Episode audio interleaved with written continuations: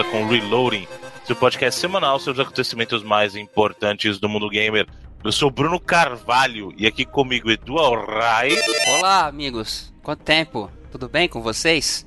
E Felipe Mesquita. Estamos aí. Eu ia Muito falar bem. a respeito de uma empresa provedora de internet de três letras aí, mas acho melhor não. Muito bem, então esqueçam as empresas de três letras e vamos para as notícias da semana. Olha só, vamos começar falando da Sony aqui com alguns números recentes divulgados aí que são bem impressionantes. Começando pela bola da vez, o God of War aí que uh, tem recebido críticas muito positivas da, da mídia, né? Tanto uma receptividade boa da galera mesmo, do público, quanto da, da mídia especializada, que atingiu a marca de 3 milhões de unidades, mais de 3 milhões de unidades vendidas em 3 dias, se tornando o título de PlayStation 4 a atingir essa marca de vendas mais rápido, né? Então é o jogo que vendeu mais rápido, o exclusivo, né, pra, pra Play 4 aí. Caramba, 3 milhões em 3 dias é uma bela de uma marca. E números é, que, que eles chamam de sold through, né? Que é vendidos direto pro consumidor, né? Não é despachado, né? despachado, né, o carregamento inicial. Para termos de comparação, é, um Uncharted 4 que era detentor desse recorde até agora of War tinha vendido 2.7 milhões de cópias em uma semana, né? Então, assim, God of War passou 3.1 milhões de cópias em três dias. Então, realmente, é bastante impressionante. Assim. É, e os exclusivos que no Play 4 tem vendido todos muito bem, né? O caso até do, do Horizon, que era uma IP nova, por é, vendeu muito bem. O próprio Uncharted 4 acabou, se eu não me engano, ele é o, é o Uncharted isolado mais vendido da franquia, né? É, mais ou menos 10 milhões hoje. Então. Assim, inclui bundles e tal, né? Uhum. Assim, são números muito bons para um jogo. É ainda engraçado ver como que é, porcentagem, a touch rate que a Sony tem ainda não, não é gigante em relação à base, né? É, se, principalmente se você comparar com a Nintendo, por exemplo, que tem um touch rate altíssimo. Pensar o próprio Uncharted 4, 10 milhões de cópias, é, sei lá, 15% da base, eu acho, hoje em dia. Então é ainda é baixo, mas assim, a Sony que nunca teve uma tradição gigantesca, né, com as vendas é, muito grandes. É, por exemplo, esse número já é metade do que vendeu o God of War mais vendido, que, se não me engano é o 3. Então, uhum. é, mas ela tem conseguido melhorar esse espectro dela de vender mais, mas ainda assim é, a base não, não é massivamente compra os jogos. É engraçado que parece que ela tem vários públicos diferentes dentro da própria base. É. Uma parte da base compra alguns jogos, outra compra algumas. Mas assim, sucesso em termos do produto em si, todos, é, não todos, né, mas todos esses, os grandes jogos, né, os que a gente, esses é, orçamentos absurdos assim, tem tido um sucesso, como você falou, para Uncharted, Horizon, o, e agora o God of War. É. é, até falando disso, a gente tem uma outra notícia que a, a marca de vendas aí do console, do Play 4, chegou a, a 79 milhões, né? Atingiu aí, ultrapassou já a marca de 79 milhões de vendas globais. E reflete muito, muito disso que você falou. É o console dessa geração com a maior base instalada. E ainda assim, os exclusivos vendem bem, mas não é uma marca expressiva dentro do universo dos consoles que estão por aí, né? E, e como você falou, é uma coisa engraçada, nunca foi muito o forte da Sony. Porque até então, o que a gente tinha de, de o exclusivo com maior vendagem da Sony foi, era Gran Turismo, né? E no próprio Play 1, que ele vendeu acho que 11 milhões de unidades, a base instalada do Play 1 era 100 milhões de unidades, sabe? Então... É, se, se, não me engano, o first party mais vendido dela é o Gran Turismo 3 no Play 2, que foram 15 milhões, né? Aí você vê na... Na base, base 150, né? É, então... então... Mas assim, é, como o sucesso dos produtos em si é muito grande, mas é só acho que é mais curioso ver que uhum. parece que a, a, base primeiro, os third parties tem, detém aí os maiores recordes de, de número, né? Call of Duty, GTA, que é normal, né? Uhum. E os exclusivos, eles vão muito bem, mas parece que cada um é, vai... É, às vezes atinge um, um, nicho particular dentro do própria base, né? Mas como a base é muito grande, então é, ainda assim é um grande sucesso. É. Bom, já que a gente está falando desses números grandiosos também, temos aí mais uma vez Fortnite entrando na conversa e definitivamente Fortnite tá, tá dando um trabalhinho muito maior do que o pessoal do PUBG esperava, né? O, até a gente lembra quando surgiu o modo Battle Royale de Fortnite aí, as acusações do pessoal de PUBG falando que vocês estão copiando a gente, é injusto. Vocês têm a engine, isso é injusto. E Fortnite tá quebrando recorde após recorde aí, se tornou o título free to play mais jogado do mundo.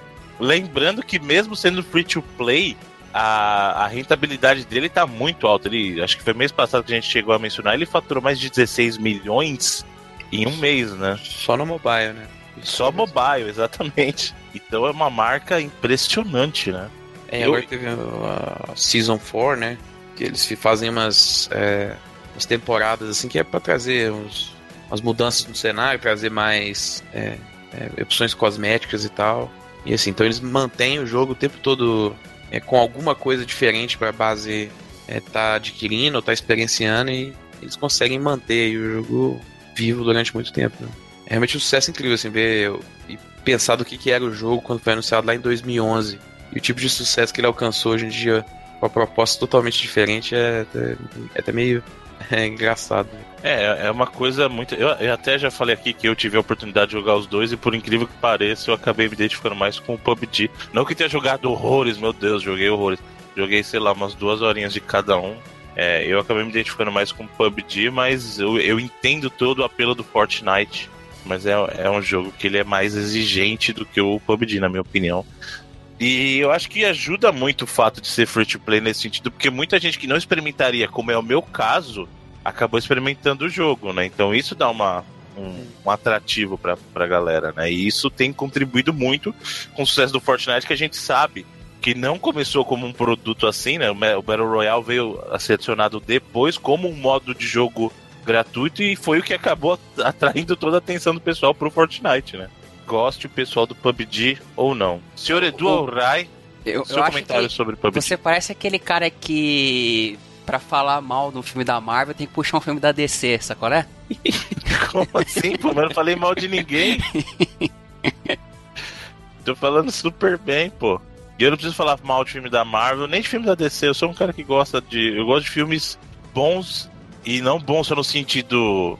Olha que obra de cinema perfeita, que eu gosto de filme cabeça também, mas eu gosto de filme divertido, cara. E tanto Vingadores quanto o próprio é, Liga da Justiça foram divertidos. Os Vingadores, um pouquinho mais, na minha opinião. Foi um pouquinho melhor executado. É, um, um pouquinho só, assim, só um né? pouquinho.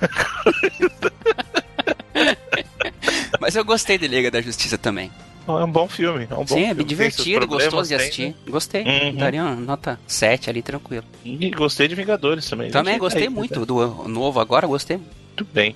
Uh, o senhor quer comentar alguma coisa sobre PUBG? Não, cara. Não, Sobre só... o amigo mineiro do, do Felipe estar irritado. Não, eu só fico impressionado com que o Fortnite foi um ataque de oportunidade incrível que os caras deram. Sim. O Felipe mesmo comentou que o jogo, a proposta era totalmente outra. O jogo tá aí desde 2011, sei lá, um mês depois que lançou, deram essa guinada e ninguém sabe, eu acho que existe um outro jogo dentro do. Pois é, né? é tipo CS também, né? Mano, na época do CS, muita gente nem fazia ideia que existia o Half-Life. O Half-Life, é, é verdade. É verdade. Bom, olha só. Já passamos da, da Sony, já falamos um pouquinho do sucesso de Fortnite e também temos que falar, óbvio, quando se fala de sucesso da Nintendo e o seu sucesso de vendas, que é o Switch. Porém, a questão do lançamento mais recente da Nintendo aí, que foi o, o Labo, né? Parece que o Labo da Nintendo não fez o sucesso tanto quanto esperado pela empresa. Que os estoques no Japão ainda estão é, muito, como é que eu vou dizer assim, muito abarrotados, porque só venderam 30% do que eles haviam estimado uh, de labo para o Switch. E que também na região parece que ele não ajudou muito a mover a unidade, mas, gente, sério que eles achavam que o Labo ia ajudar a mover a unidade? O Labo é uma ideia muito bacana, tal, que eu falei, mas será que eu realmente que ele vai ser um bagulho que vai é, não tem aquela necessidade de você pegar e jogar agora desesperado, sabe? Uhum. Então acho que é engraçado que mesmo assim ele foi o líder né, na semana de lançamento do Japão, até na frente do próprio God of War, né? Lá uhum. no Japão. Ou pode ser um caso de overshipping aí mesmo. Que pode é, ser também, é, né? É, estranho acontecer com a Nintendo, que normalmente é bem. assim, Ela é conhecida por falta de é, console é, exato, em estoque, né? né? é estranho de acontecer hoje no geral, assim. É, hoje que você tem uma facilidade é, possibilidade tão grande de ter métricas de pré-venda e analisar o mercado por rede social e esses, é, esses comportamentos que o, que o, Google fica espiando das pessoas aí. Mas é, é, é incomum assim você ter overship. Eu acho que o último é, de destaque que teve foi o próprio Mafia 3, né, que teve um overshipping bem grande. É, mas fora ele, eu não, não lembro de um, de um título recente assim. Pode ser também, porque no Japão a gente vai ter a Golden Week agora, né? Então ele pode é, ter. É, tá tendo, foi né? agora, né? É, foi agora, né? Tá é, acabando Tá agora. acabando agora.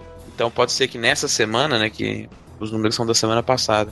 Que eles podem ter é, aumentado o shipment para poder já é, superar a movimentação da Golden Week, né? Mas é curioso, assim. Eu não sei se. Também eu concordo, eu não sei se a ideia dele é, é, vem, é mover unidades é, naquele burst inicial quando são, por exemplo, o Mario da vida todo mundo quer jogar o Mario novo e tal. Né? O Labo é diferente, acho que vai ser um produto que a Nintendo vai iterar várias vezes, que ela vai renovar o interesse com novos kits e tal, então não sei se.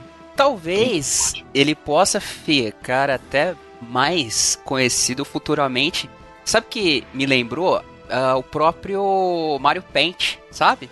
Por exemplo, você vê a galera fazendo musiquinha, inventando tranqueira, inventando brinquedo novo com o. É, já tem, né? Tem toda uma comunidade aí que já tá fazendo novos labos pro Nintendo Exato, pro Switch, né? né? Então... Se você pegar a questão do Mario Paint, aquele compositor de música, digita qualquer dia, é, não sei qual música qualquer, Mario Paint, assim, você vai ver uma infinidade de músicas compostas lá, ou feitas cover naquele, naquele compositor de música lá do Mario Paint, lembra?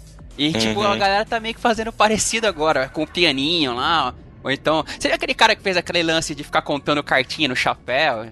Sim, sim. É, eu, eu acho assim, a questão do labo ela não tá atrelada a esse senso de urgência que o Felipe falou. Ninguém precisa sair correndo para jogar o labo agora, porque ele não é. Não existe um senso de urgência de que, ah, eu vou perder a conversa, sabe? Que é o que acontece com os grandes jogos, como é o caso de Mario e Zelda, como o Felipe falou, até é importante tocar nisso, que como a gente tá falando das vendas lá do Play 4 também, o Switch, que recém completou um ano de vida em março, então já tá caminhando para o seu um ano e dois meses aí, atingiu a marca de, de 17 milhões, quase 18 17. milhões de unidades. mais ou menos. É, quase 18 milhões de unidades aí, já super, ela já havia superado a marca do Wii U, né? Agora tá de lavada, o Wii ficou 5 anos no mercado, o Switch vendeu em um ano que eles venderam em 5, mostrando que o Switch foi um grande acerto, óbvio. Como o Felipe falou, o attach rate da, da, o attach da Nintendo tá muito alto com o Switch, porque o Mario Odyssey atingiu a marca de 10 milhões e meio de unidades, para uma base de 18 milhões, você tá com a attach rate aí maior do que 50%, ou seja, mais da metade das pessoas que tem um Switch tem um Mario a mesma coisa com o, o Mario Kart lá, o Mario Kart 8, que é um baita de um jogo também. E o, o, Breath of the Wild está um pouquinho menos que essa marca, mas para você ver que os maiores exclusivos estão todos em torno aí, você pode falar que pelo menos metade dos donos de, de Switch tem esses jogos, né? Então é uma marca muito expressiva. A, ainda muito assim, o Breath of the Wild se tornou o Zelda mais vendido de todos os tempos, aí. Bateu o Twilight Princess, né? Que era o anterior. É, a, a, o, o Zelda, a gente até já falou isso antes, é um jogo que ele vende muito bem, mas nunca foi comparável a números de Mario para Nintendo. E esse Breath of the Wild, talvez em função até do lançamento recente, ele é o que está mais próximo de uma performance de Mario com, comparado com o Mario Odyssey, né? É, provavelmente então, ainda é... não vai estar tá porque o, é, o Mario Odyssey está bem, bem à frente, assim, em praticamente metade do tempo que ele está no mercado, né? Então, assim, Ainda assim, o Mario tá. As, as duas propriedades de Mario na frente, uhum. bem à frente, né? Mas é, é, é a diferença, né, que a gente falou. O nicho da Nintendo é o console inteiro, né? Parece que a, a ideia quando você tem um console da Nintendo é principalmente você ter o software da dela, Nintendo. enquanto no, nos outros consoles é bem mais dividido, né? E assim, no geral, a performance dos jogos da Nintendo é muito boa. O próprio Splatoon passou de 6 milhões. Sim. Ontem o Switch passou de 2 milhões, o ARMS está quase lá. É, o próprio Kirby, que lançou em um mês, foi mais de 1,2 é, milhões. O Xenoblade também, mais ou menos nessa marca aí. Se não me engano, acho que até o Pokémon passou de 1 milhão. Então, assim, é números muito bons para a sorte da Nintendo no geral. Então, lembrando que esses números da Nintendo são todos shipped, né? Que é o, o carregamento total, né? Cópias Uhum. é, e unidades despachadas. E aquele número lá do PS4, 79 milhões, também é shipped, né? Quando você bota para vendido para consumidor, tá um pouco menos, acho que 76, 77. E curiosamente, com relação ao Zelda comparado com o próprio Twilight Princess, é que tem aquela relação de ser um lançamento que saiu para dois consoles da Nintendo, que foi o mesmo esquema lá com o Wii e o GameCube. Uhum. E ainda assim o Breath of the Wild passou, tá com quase 8, 8,5 milhões mais ou menos. É, e Uhum. isso só no do Switch, né? Só no do- é, Sem Esses são os números do só do Switch. Acho que, acho que contando a versão do Wii chega perto dos 10 milhões. Aliás, falando em só versão do Switch, tivemos aí. Já saiu o, o Tropical Freeze do Switch, já, né? saiu essa Saiu semana. agora. É. Sai hoje. É. Então, tem um pessoal no- notificando uma, uma curiosidade aí que parece que nem é tão recente assim, mas que a Nintendo removeu o Tropical Freeze do Wii U das lojas digitais, cara. E isso quer dizer que as pessoas que queiram jogar Tropical Freeze aí digitalmente, que não queiram comprar uma mídia física, teriam que migrar pro Switch, não poderiam adquirir a versão digital mais do Wii U em território americano. O que é curioso. Eu acho, eu acho no mínimo curioso. O que, que vocês acham disso? Você acha que é uma tática da Nintendo de forçar as pessoas a migrarem pro Switch? Não, acho que na verdade, eu não- sei, acho que parece que foi um erro mesmo, porque ele já voltou, né? Pra eShop. Ele, Ah, então ele saiu só temporariamente e é, acho que voltou. uns dois, três dias fora e voltou, não sei. Mas né? temporariamente, gente, pelo que os reports diziam, é que já tinha saído fazia alguns meses e o pessoal só reparou agora. É, mas ele voltou antes ainda, né, da, da, da data que tá saindo no Switch, então eu não, não consigo entender por que também. Ele saiu e voltou antes do outro lançar, então não, não dá pra... Não Você acho acha que que pode é- ter sido um backlash? Não, acho que pode ter sido um erro mesmo. Alguma bizarrice do, back-end deles lá que eles deram mole. Porque é curioso, isso é curioso você pensar que a Nintendo tá disponibilizando uma versão nova.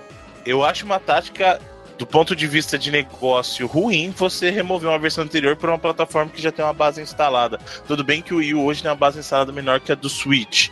Mas aí você tá alienando de vez o teu público. Né? Então eu acho que é uma tática não muito safa do ponto de vista é, de, de negócio com relação a, a- ao serviço ao, ao consumidor, né? Então, tomara que tenha sido apenas um erro mesmo e não uma tentativa da Nintendo de forçar o pessoal. De qualquer maneira, como o Felipe falou, voltou pra loja já. Então, se você tem o seu Wii U, você pode jogar o Tropical Freeze normalmente, não precisa migrar pro Switch. Eu que já tenho o Switch, vou jogar no Switch e eu gostaria que viesse também o, o Donkey Kong Country Returns aí, uma remasterização dele, seria muito bem-vinda. Boa sorte, que é um, é um jogo bem desafiador, você vai curtir. Sim, os, os novos Donkey Kong são bem desafiadores, Mas é acho- bacana. O Tropical Freeze, ele é- apela um pouquinho mais. É um pouquinho mais, né? É. Um pouquinho mais. Ah, bom, além disso, temos a notícia importante. A gente já chegou a mencionar. Acho que a gente falou no programa passado da- do novo presidente da Nintendo. Não, não, isso não, aí é. não. Na verdade, esse programa está tendo notícias de duas semanas. Já, já sacaram já aqui. Né? Tá sendo um pouquinho de, de atraso aí, mas sai, não falha. É tarda, mas não falha. Então nós temos aí um novo presidente para a Nintendo. A Nintendo decidiu, sei lá, mudar os seus, seus planos para os próximos anos aí. É, o Na verdade, o Kimishima vai se Kimishima aposentar, né? Ele. é. que- E ele vai virar membro do, do conselho, né? É, aquela aposentadoria japonesa clássica. que É, o cara comum. fica, tipo, de honra na parada. Isso. E. Mas que lá tem muito mais poder de Sim, sim, é. influência que no, no- É diferente do, do nosso esquema É, aqui. só pra falar quem vai sair é o quem vai sair é o Kimishima, que é o velhinho, que a eu não acho ele, talvez também é porque a gente veio de um período pós Iwata, É, que era um pouquinho mais, né. Substituiu, é, talvez, o cara mais carismático que. É que o, o, o Don Corleone era foda, né? O Yamauchi era. Mas. ah, acredito que o Iwata era, era o cara mega carismático e o Kimishima não. Não, não, Assim, ele é um pouco como é o Funkawa, né? O nome do cara. Furukawa, Furukawa, igual o cabo é. de rede, Furukawa. Uhum. O Furukawa ele é mais novo, né? Ele é Sim, um né? presidente mais novo. Ele, ele até lembra um pouquinho o estilo do Iwata, visualmente falando. Eu não sei como é que ele vai se portar daqui pra frente na liderança, mas eu acho que tal, talvez eles estejam buscando isso, né? Uma, uma, um visual um pouquinho mais amigável, de repente uma presidência mais acessível que é o caso de outras empresas, né? Você sempre vê que o pessoal que é presidente das divisões de, de console das empresas é uma galerinha um pouquinho mais acessível, aquele cara que tem um papo mais.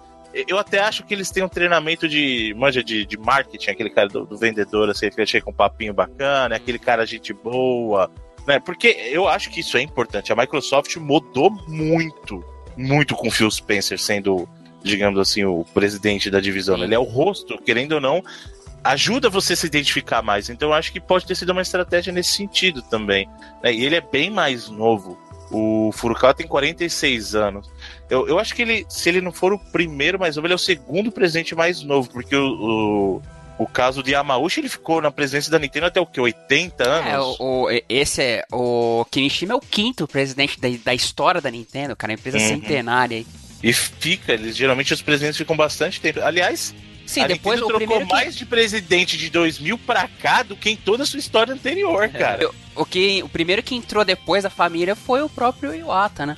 Exato, então a gente já tá trocando de presente o quê? Três vezes nos últimos anos, cara, assim, nos, de 2000 pra cá, sabe? Então ele trocou é, muito mais em 10, 10, nós já estamos vai, 18 anos do que ele mudou em 100 anteriores, sabe? Então é, é uma coisa é, bem expressiva né, para mostrar que talvez a Nintendo efetivamente esteja mudando, esteja se adaptando para o futuro moderno, jovem, jovem confuso. É, vamos ver o que que é. tá rolando uns rumores aí, mas como não é informação oficial, acho que nem vale a pena comentar a respeito Ih. da nova presidente. Não, mas a coisa interessante que ele estaria pensando em dar uma diminuída no board de aprovação de jogos e tal, porque parece que o processo passa por muita gente, ele uhum. queria dar uma agilizada, mas isso daí é fofoca, né? Não tem nada, informação oficial nenhuma. É uma coisa que ele chegou a comentar com a, a Nikkei numa entrevista, a ideia de expandir o próprio lado do mobile, que a Nintendo passou a entrar nos últimos tempos.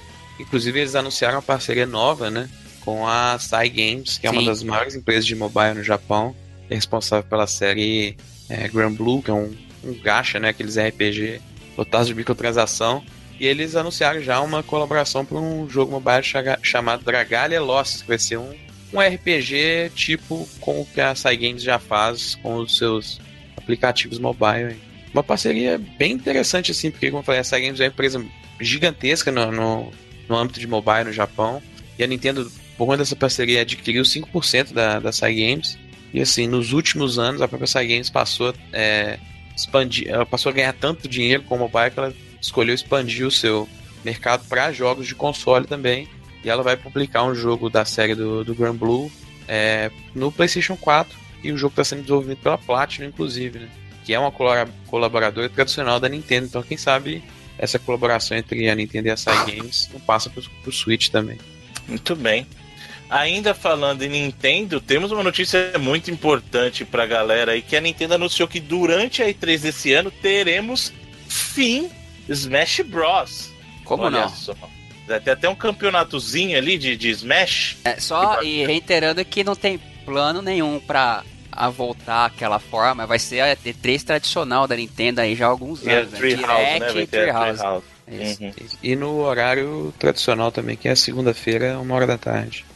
Aliás, senhores, pergunto-lhes: teremos a, tra a, tradicional transmissão reloading da se, E3? Se a porra da empresa de três letras colaborar ou se não trocar antes, acho que a gente vai ter.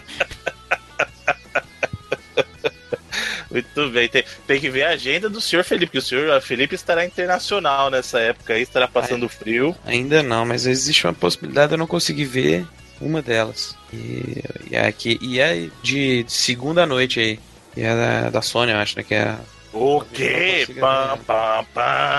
O senhor está dizendo que existe o risco de o senhor não assistir a conferência da Sony? É, é um risco, né? É, um ameaçador. assim. tá, a vida tá em perigo se não assistir. É, talvez não consiga. Olha só, isso é, isso é um momento muito triste para a história da Sony como um todo. Não pode, senhor Felipe, isso não pode acontecer. É, não, podia todo mundo passar, fazer igual a Microsoft, Bethesda e aí fazer tudo no fim de semana e ajudar a classe trabalhadora do Brasil, né? a classe trabalhadora do Brasil é ótimo. Porque o pessoal. É, eu, eu entendo o que você tá falando, eu acho até justo, mas tem um que legal de se, se todo mundo também ficar no final de semana, você matou teu final de semana Vamos também, tentar. né? Vamos tentar, fala, fala um com Juras tá lá, vê se a gente faz de novo o esquema igual no passado. Ficaria muito bacana, vamos É. ver, galera. Se vocês gostariam de ver uma transmissão como tivemos, inclusive você não viu, tá lá no nosso canal do YouTube, como a nossa cobertura da E3 ao vivo, aí ficamos aí várias horas transmitindo, Uhum. vai lá dar uma olhada, que é muito bacana. Em ambos Aí os canais, tanto do 99 quanto do Reload. Exatamente. Muito bacana, muito bacana. E já que falamos de Sony, falamos de Nintendo, vamos falar de Microsoft. Tá todo mundo bem, que beleza. O videogame vai morrer aí, ó. É. É, né? Que, gente, que bom poder falar muitas coisas de muitas empresas, é isso que é importante. E a divisão Xbox, mais uma vez, trazendo lucro para dona Microsoft. Não que a Microsoft esteja passando necessidade, né? A dona Microsoft tem muito dinheiro, muito dinheiro mesmo. E só que nós tivemos aí um acréscimo de 18% no, Na receita. Na resultados, receita, né, na receita do, da divisão Xbox aí. Inclusive, software subiu 24% e a divisão de jogos foi 18%. Então tivemos um aumento aí no ano de 345 milhões de dólares. Coisa Ah, pouca, né? Aumento do número, a- além de aumento no número de usuários da Xbox Live. É impressionante porque os números do que, é o que eles falam do MAU, né, que é o Monthly Active Users, usuários ativos mensais, cresceu, eh, se não me engano, também 18% relacionado ao último ano.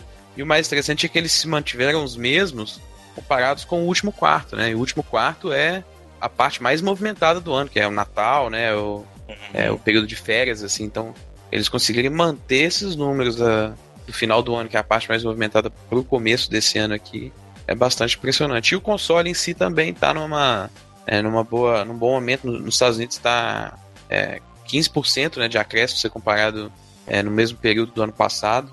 É, não deu para saber se é unidades ou receita gerada, mas de qualquer forma é uma ótima notícia. Assim. Acho que a divisão de Xbox está num, num bom momento de recuperação e que é, estruturalmente também eles mudaram várias coisas dentro da, da própria divisão, dentro da Microsoft em si, né? Tiveram mudanças recentes aí que deram mais força para a divisão do, do Xbox também. Então, é, como vocês falaram, realmente é muito bacana ver que tá todo mundo num ecossistema positivo assim em relação a, a mercado.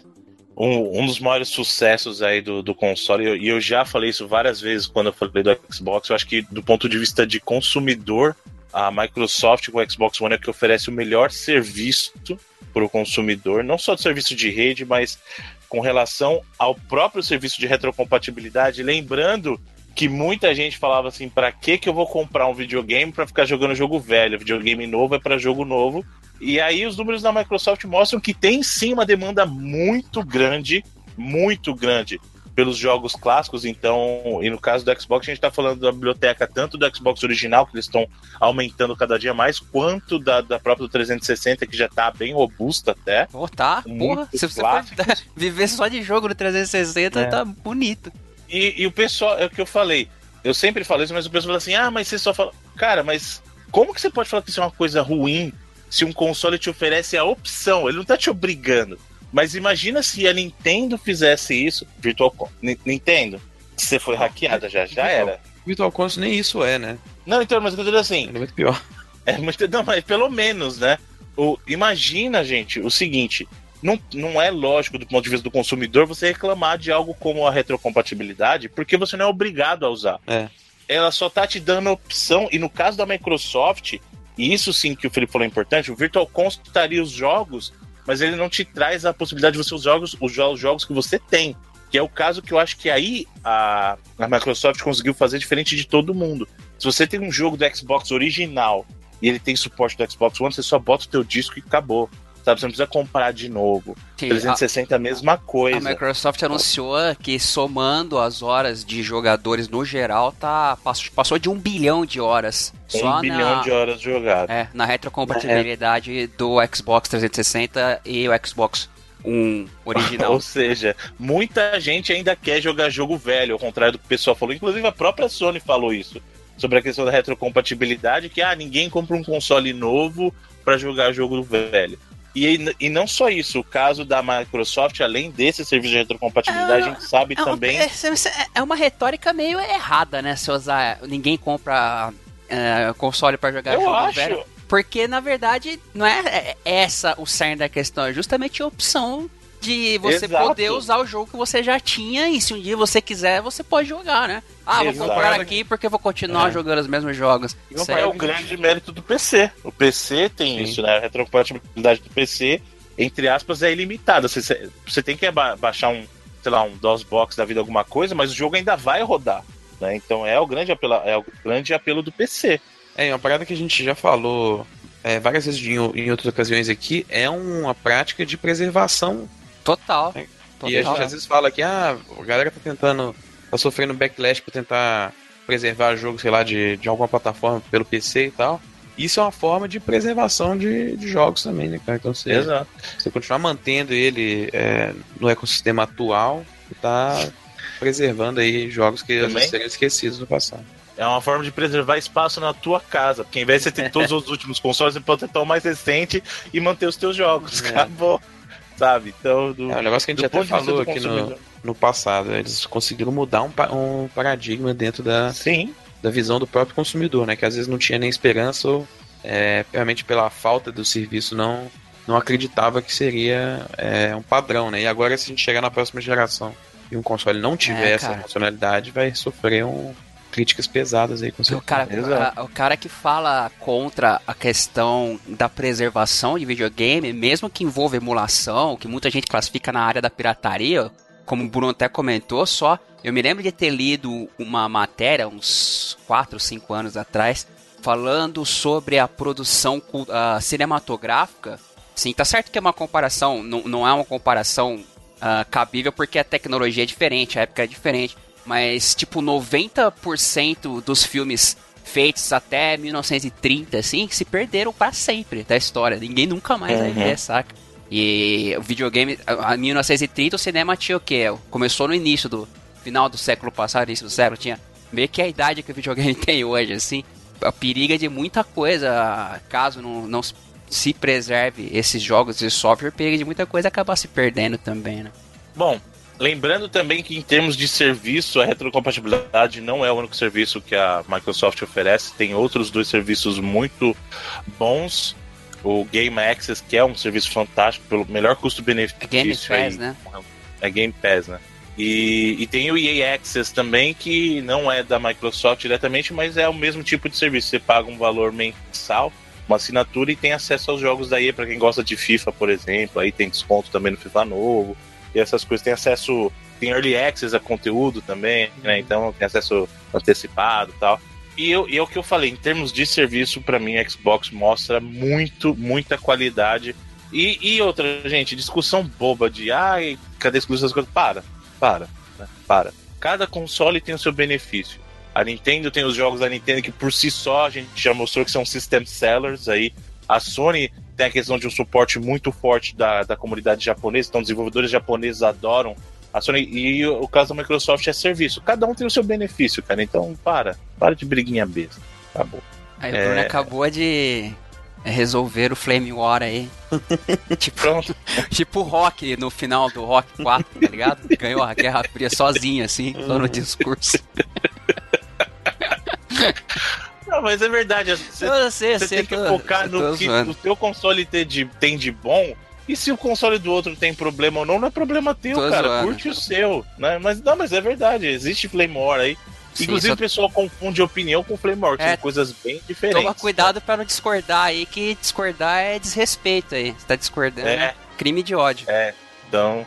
Bom, além disso, além disso, nós temos aqui mais uma notícia importante do, da- do pessoal da Microsoft Xbox, que agora tem suporte ao Discord. Olha que bacana. Então a gente pode usar esse nosso grupo no Xbox, é isso? Esse grupo que a gente está usando agora? Não sei. Eu sei que eles prometeram integração com o PC através do Discord, mais uma. Você, você usar a sua conta da live, né, pra poder integrar no Discord. Mas acho que ainda não tá disponível, né? Acho que vai vir ainda. É, ainda não, não está disponível. Eu acho que só tá para os membros lá do, do Xbox Preview, não, mas ou nem para eles ainda, mas é um serviço bacana, cara. Apesar de eu não eu não consigo enxergar um contexto de já que eu tô no Xbox, porque eu usaria o Discord? Porque se eu tô no Xbox jogando algum jogo, é mais fácil eu chamar o cara pela live mesmo, né? Em que contexto? O senhor- que é um grande usuário do Discord, senhor Felipe, em que contexto você usaria o Discord? Você usa, inclusive, o Discord bastante, né? Ou Estamos, usava. estamos usando nesse exato É. momento, inclusive. Não, mas eu digo quando ele joga. Quando Ah, você tá, tá. jogando. É, eu usava, assim, às vezes, é, principalmente quando a gente jogava Pocket League, a gente, que era a galera PS4 e PC, né? Uhum. A gente usava bastante. Mas é, assim, acho que é a melhor ferramenta de comunicação no computador hoje. Eu uso bastante até chat em texto hoje em dia também. Durante o jogo. Não, não, não, pra outras coisas, alguns grupos, porque tem os grupos, né? Ah, tá. Eu tenho algum- alguns grupos aqui, é, principalmente lá do, do fórum lá do Resetera, lá da, da moderação, esse negócio a gente usa o próprio Discord.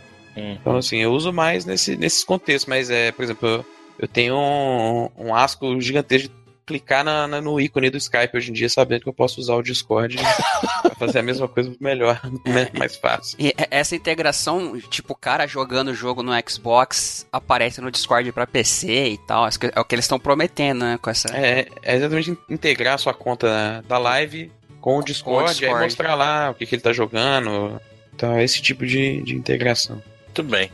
Bom, uma, uma outra notícia, então, a gente deixou passar batido aqui, mas é importante mencionar para o senhor Edu que agora o Steam oferece suporte ao controle Pro do Switch. Olha que bacana. Aí, Então suporte pode- oficial, hein?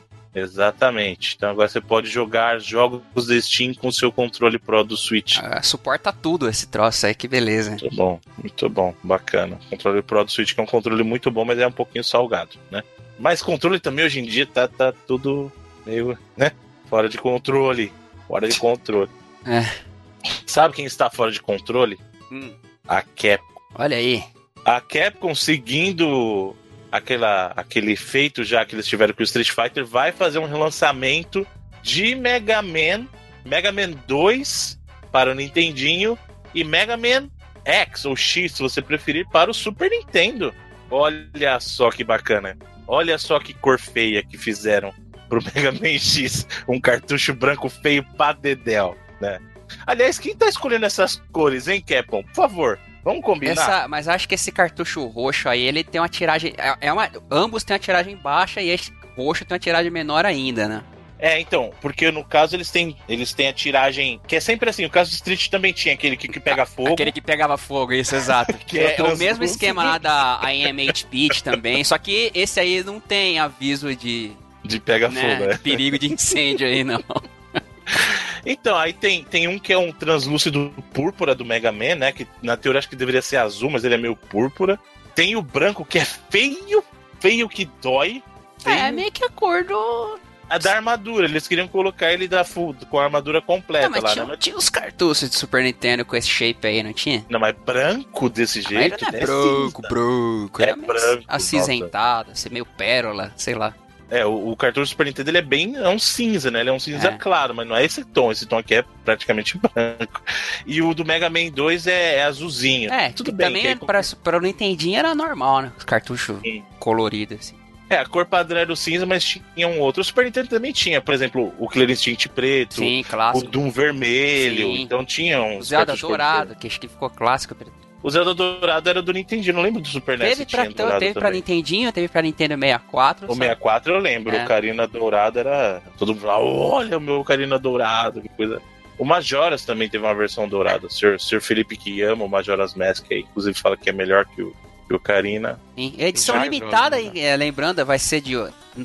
já fazendo é meio que a propaganda gratuita aí de 8.500 cópias. E vai vender rapidinho, né, cara? Mesmo que o cara compre só pra colecionar caro. 100 pratas cada cartucho, carinho. 100 pratas, que eu tô dizendo, não 100 reais, 100 dólares no caso. Uma coisa bacana também, é. Até falando da Capcom, vou até furar um pouquinho do olho do Felipe, não sei se ele ia falar disso ou não, mas tem um Humble Bundle rolando da Capcom Sim. Ah, com a Sony, né? Então, é, na verdade é Capcom Capcom mais Sega, pra PlayStation, né? Isso. Então, é mais um Humble Bundle para consoles aí muito bacana. Eu gostaria de vê-los com mais frequência. E esse é um Humble Bundle curioso porque é um Humble Bundle combinado, Capcom mais Sega para PlayStation. E tem jogos lá Tá como honesto. o, Tá bem honesto. Para quem não tem os jogos, tem. pagar o, o mínimo, já vem o Dead Rising no Play 4, né? Uhum. Aí o Dust Force e o é, Super Monkey Ball no Vita e o Crazy Taxi é, HD lá no PS3. Mas assim, acho que a média tá até bem alta Acho que é porque o próprio de 15 tá valendo muito a pena. Então, assim, tem. A gente deixa aí, tem uma vaga. Tá bem, bem Sim. honesto, assim. E nele, inclusive, tem o Mega Man Collection também. Se você pagar mais que a média ali, né? Inclusive tem. É, tá bem honesto, cara, de verdade. Ah, tem tá. o, o, o Alien também, o Alien Isolation lá. Tem Que o é Sonic jogaço. Generation, pra quem não tem lá no Play 3. O Binary Domain, que é um baita de um jogo, cara. Eu gosto muito de Binary Domain. Binary Domain e o. Putz, como é que chama aquele outro do robô, cara? Vanishing Point? É o Vanishing Point? Não, eu não vou lembrar agora, mas é alguma coisa assim. É The Vanishing? Eu não vou lembrar, mas é um jogo muito. Dois jogos de ação muito bons, inclusive, publicados pela SEGA aí. Esse, esse esquema dos cartuchos não tem informação de como vai ser a venda aí, né? Você tá sabendo, Felipe? Isso- Ou só mostraram. Não, também não. É. Acho que não liberar ainda não. É, é a mesma pegada do- da venda do iMate Beat, né? Então, quando abrir, vai ser lá pelo, pelo sistema do site deles, né? Pelo- eu imagino. Porque o que a gente tem são as informações mesmo. E, e nem é a, a arte final, né? Tem uma mensagenzinha que pode ser que nem seja a arte final do cartucho. Mas eu acho que tá bem próximo, né? do- Tá, tá, mas tá legal. É. Pelo menos a Capcom, cara, pelo menos é uma empresa que de uma forma ou de outra homenageia franquias que estão fazendo uma data tão interessante como 30 anos, né, cara? Diferente Uhum. de outros aí que. O que, que o senhor quer dizer com isso, hein, senhor Edu? Eu? Nada. É. Ah, mas pô, Mega Man tá tendo relançamento, Street Fighter tá tendo clássico aí que, pô, bacanaço. Então, pelo menos alguma coisa pra alguns jogos eles fazem. Muito bem. Seguindo em frente, temos uma notícia aqui muito interessante, porque a gente perdeu um jogo e ganhou ele de volta. O Call of Juarez, que a gente já tinha falado que a Ubisoft tinha removido das lojas, né? Inclusive da Steam ali, voltou porque a Techland readquiriu os direitos pro Call of Juarez, né? O Gunslinger, que é o, O que... Gunslinger. É. E que a gente tinha comentado se eles deixariam quieto, você compraria o Gunslinger tá de volta aí. Pelo menos o Gunslinger. E, pô, eles peitaram e compraram mesmo, né? Parabéns. Aliás, A- as empresas estão abrindo mão de IP, que é uma beleza. Eu, eu não sei se exatamente foi compra ou simplesmente porque se no contrato original Herdaram o de jogo foi volta. desenvolvido, é, o jogo foi desenvolvido pela Tecla, né? Na época, então pode ter sido algo desse tipo. Que a falta de uso da, da própria Ubi em cima Porque da propriedade. usa o capião. É. contrário disso. Mas o, a Techland é, a- a- é que agora, ele- uns, uns tempos pra cá, que eles começaram a, a publicar jogo aí. Tem uns dois ou três que eles publicaram ainda. É, eles cresceram mu- muito com o próprio Dying Light, né? Que foi um jogo Hum. é, que eles mesmos publicaram com a ajuda da Warner na distribuição, né? E na própria publicação também, mas é uma propriedade que é da, da própria Techland. E aí, com a sucesso, eles viraram é, uma publisher também. Publicando até jogos indies aí e tal. Tudo bem. Ah, alguma coisa a adicionar a Call of Juarez? Não, é só pra deixar um complemento da informação que a gente comentou. Por enquanto, o Gunslinger, ou aquele o cartel lá, nada consta ainda. Tudo bem. Sabe quem também tá vendendo? Quem voltou a vender? O Atari, mas não é o Atari que você tá imaginando. A gente já falou desse novo Atari VCS aí. E você pode, aí, pra você, senhor Felipe, você pode fazer um pre-order se você quiser do Atari. Você que agora é o novo fã do pre-order depois do sucesso que foi pra você o South Park. A sua experiência com o South Park foi muito interessante, né? Cara, sabe o que tá parecendo assim? Não querendo fazer um comentário muito maldoso, mas já fazendo. Tá parecendo lavagem de dinheiro esse troço, cara. do Atari. Se você quiser, você pode lavar o seu dinheiro por 199 dólares. Que, cara, que E- tipo, não tem apelo nenhum, assim. É uma proposta muito mal feita, cara. É uma proposta muito mal feita. Não, não tem razão. Se eu tivesse esse dinheiro e não tivesse um console dessa geração, compraria em alguma promoção, porque com certeza já consegue comprar alguma promoção por 199. Eu esperaria e juntaria mais dinheiro pra comprar um console, cara. Um Switch, um Xbox ou um Play 4 que fosse. Eu não compraria o Atari VCS, cara. Cara, compra um. Aqueles controles IPEGA aí, aí pega lá, sabe qual é? Uhum. Joga no celular mesmo. Compra 199 dólares de Bilboquê. Vai valer mais a pena. Mas, assim, é porque é estranho, cara, que o que eles. A, a gente até hoje não tem uma informação concreta mesmo. A gente só tem a. A gente vai ter isso, vai ter aquilo. Não, não tem uma batida de martelo. Não, o produto é esse aqui. Tem a foto daquela caixa lá, tem os, a foto dos controles. E é meio que. É isso, o cara que comprar, quiser, sei lá, jogar 100 jogos da Atari mais. O- que Deus quiser aí que a gente não sabe, o cara vai comprar meio que na fé, né? O negócio. Hum. E, pô, o- começando, acho que a 199 e até preços mais altos, assim, então, sei lá, tá muito estranho essa, essa história de setar. Eles só falam assim, jogos populares. Mas o que, que são jogos populares? Vai ter o que? Red Dead Redemption 2? Pro... É um jogo. GTA V é um jogo Né? popular. Vai ter o quê? Mario, que é popular também, jogo popular. Entendeu? É muito bizarro, cara. Eu não consigo confiar é, nessa proposta, sabe? É muito, é muito estranho. Mas o senhor, o senhor Felipe Mesquita, o senhor que adora fazer pre-orders. Eu que adoro Brother e o Atari. Exato. O senhor compraria? O senhor vai embarcar? Zero chance de entrar nessa página pra ver o que tá acontecendo. Muito bem. Mas pra quem, sabe- quem quiser arriscar, a partir de 30 de maio aí, Tá aí, né? tá Vai na lá, campanha corre do, lá. do Indigo. Não vá, não vá. Não vá. Muito bem, mas sabe o que o senhor vai querer entrar para conferir, senhor Felipe Mesquita? O quê? O próximo update de Minecraft, que será o último para as versões da geração passada. Então, se você tem Minecraft no seu Play 3, 360, no Wii U ou no Vita, corre para aproveitar o último update, porque depois disso não terá mais nenhum update para o seu Minecraft. Então, aproveite. É, Tô aquele, mo- correndo nesse exato momento. aquele momento que uma hora chega cedo ou tarde, né? Tá. A própria Mojang, Microsoft, né, colocou que o total de usuários já tá bem baixo nessas plataformas, então uma hora ia acabar e o próximo update vai ser o, o último. Mas continua firme e forte nas demais Sim, plataformas. continua muito divertido. Inclusive recentes. jogando, eu jogo Minecraft no Vita TV, que é, que é muito importante.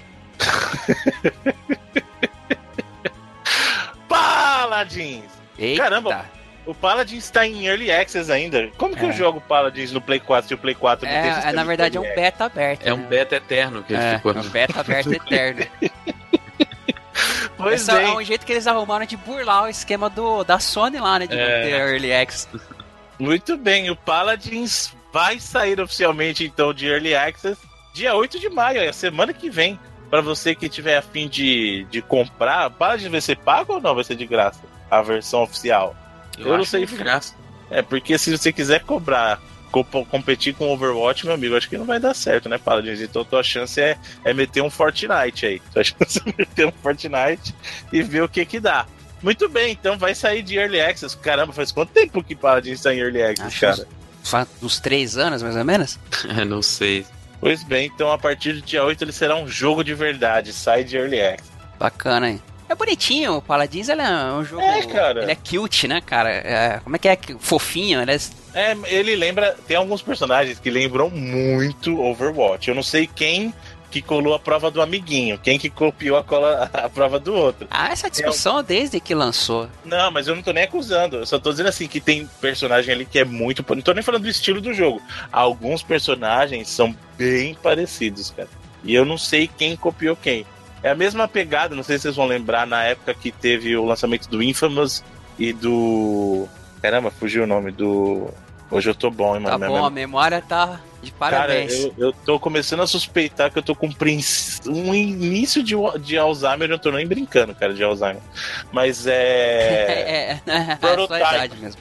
É Prototype, cara. Prototype Infamous. Lembra que aí na época a pessoa até questionou que os jogos eram muito parecidos e tal. E dois jogos bons, inclusive eu gosto muito de ambos. Prototype. É, o que tá em beta do Paladins é aquele. a- aquela cópia do PUBG lá também, né? Battle Royale, Battlegrounds. Paladins, Paladins Battlegrounds. Battlegrounds, é. É. Exato, aí, ó. Ah? Ninguém falou mais esse troço desde que anunciou. Atirando pra todos os lados, é isso aí, gente. o senhor Felipe e o senhor Edu. Entre Overwatch, ó, vou botar você na fogueira, e Paladin. Ah, eu não sou o público de nenhum dos dois, mas. Eu nunca Você joguei o Paladins, então. É, acho que o Overwatch, né? Muito bem, justo. Mas o, Pa- mas o. Paladins é um jogo bonitinho, cara. É Tem um trailer de bacana. lançamento aí, se puder deixar. Ele é, pra quem não conhece, ele é, ele é um jogo bonitinho, assim, bacana. Justo. Justo, justo, justo.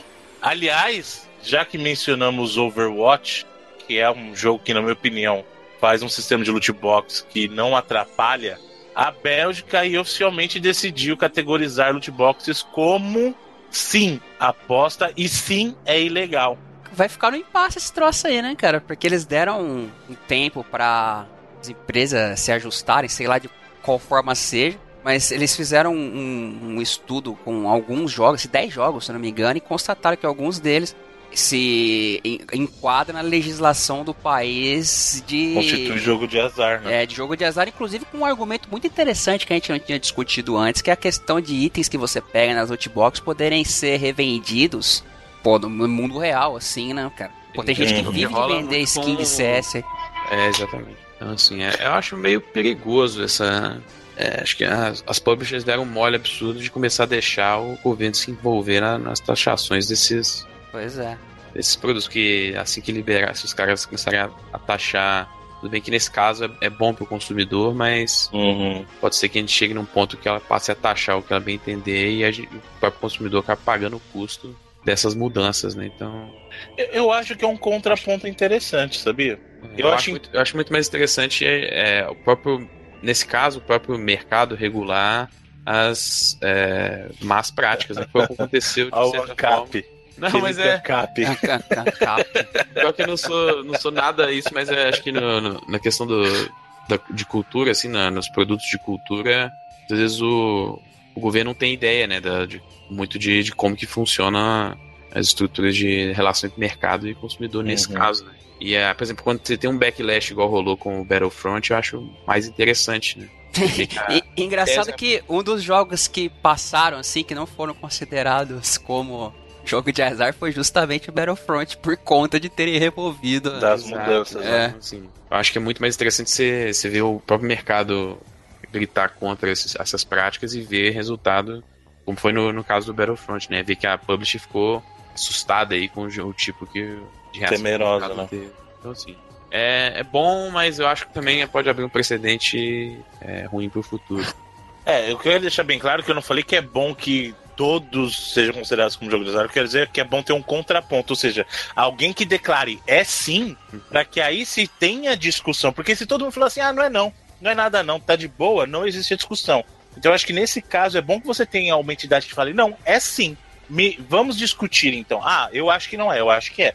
Ótimo, então ter, vamos ter uma discussão saudável e vamos ver o que a gente precisa modificar para que entremos num acordo ou que cheguemos em algo que satisfaça se não ambos os lados, que satisfaçam um ponto comum. Né, o Mas que chega a ser um ponto comum. Só esclarecendo, na verdade, essa questão dos 10 jogos foi na Holanda também, que também categorizou que a, a lei do país alguns jogos entram aí como jogo de azar. A Bélgica colocou alguns jogos também, mas já são dois. E eu penso assim, quais medidas legais os caras vão tomar, se vão proibir o jogo ser vendido no país, porque eu não vejo é. nenhuma empresa tirando loot box por causa de Bélgica e Holanda, assim, na boa. É, o grande problema, na verdade, acho que é esse também, porque você vai ter, começar a ter legislações completamente diferentes para vários países, ou até, no caso, por exemplo, dos Estados Unidos, às vezes, estados diferentes, né? E aí, você, você, às vezes, você vai. Exatamente o meu medo é esse, você criar é, custos adicionais ou restrições adicionais para o consumidor baseado onde ele mora, né? É uma coisa que às vezes ele não tem nem como controlar. É, então, assim, é. esse é o problema. Governo sempre sabendo o que é melhor para população. é, eu acho que vai, vai, vai ter, ter muita discussão em cima disso ainda, mas eu acho que é, se o mercado tivesse é, feito o máximo esforço para evitar a, a, a, intromissão, entre aspas, do governo assim, na sua legislação teria sido é, mais prudente, assim. É, acho que o máximo que os caras podem fazer é, sei lá, multar os caras e no fim o jogo acaba saindo do país. Assim. É, ou então se eles incorporarem na, é, na nas guidelines das, das classificações indicativas, né? Pode ser que o, o jogo. É o que a gente falou que às vezes o jogo não é exatamente banido no país, mas ele não é passível de receber uma classificação indicativa no país, né? Aqui meio que dá na mesma, né, cara? É. é. Acho que burocraticamente é diferente, mas. É, é na prática é igual. Na... É igual teve do Congresso agora lá, a restrição do foro privilegiado, que, porra, deu na mesma. É.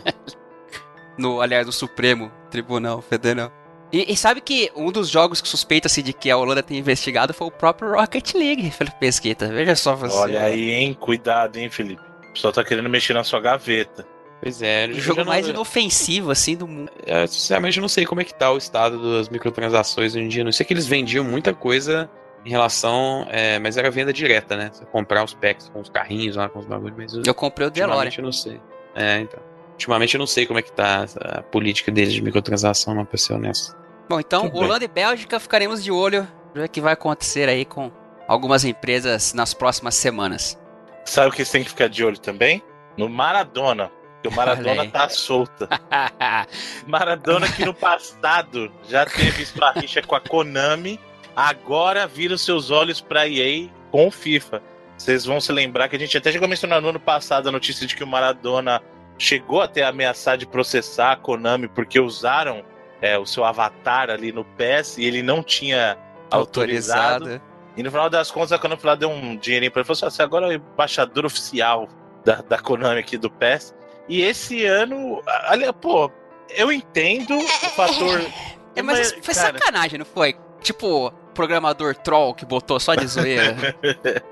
Pois bem, o que aconteceu foi o seguinte: o Maradona ele tá querendo processar a EA porque no FIFA 18 tem uma faixa que tem o rosto dele dizendo Amo la Juve, né, que é um time da Juventus, obviamente, da Itália.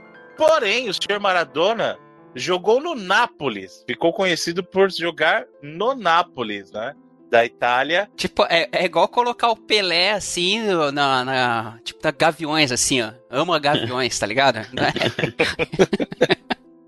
E aí, óbvio que o senhor, senhor Maradona ficou ofendido e agora está acionando seus advogados para processar a EA. Aí vão remover o rosto dele. E aí? E aí o que acontece? Pronto. Acabou. E... É, mas é. Os jogos estão trolando o Maradona, então. Já foi, ó, usar o outro, usar a imagem. Será, né? será que foi de propósito para ganhar uma publicidade? Pô, funcionou com a Konami. Vamos fazer o seguinte: vamos, vamos irritar o Maradona, a gente dá um graninha para ele, vira embaixador do FIFA também. É, depois. Pode ser uma tática. É. Tática, tática de marketing de guerrilha aí, mano. É o Maradona mesmo, cara. Você chegou a ver a foto? Cê- Ah, é, lembra bem o Maradona É, mais é. jovem. Mas lembra só quem lembra? Lembra o Sócrates, lembra o Casagrande, lembra uma galera. Mas o Sócrates jogou na Juve? Não, sei. mas, Não, a, mas- ah, podia ser a foto whatever, qualquer. Tipo, manja três solteirões e um bebê, que os caras viram o cartaz do Ted Denson lá e acharam que era o fantasma no filme? É, não não sei, cara. Eu, eu entendo o porquê a decepção, mas processo por causa disso, cara, não sei. Se bem que eu não cheguei nem a ver o, o contexto da entrevista, né? Que você sabe que o cara pega uma frase solta assim e acaba fazendo um mega furacão em cima, mas o que a gente tem, eu não cheguei a ver a, a que ele é uma rádio, né? Kiss Kiss Napoli e tal. Uhum. E ele falou que ele instruiu os advogados pra que investigasse, que, né, que esses erros assim não podiam ser cometidos. Ah, cara, nossa, mas como se fosse um erro. Nossa, sabe? Também, por isso que eu tô falando, ele tá exagerando um pouco. Existem erros que não podem ser cometidos. Não sabe?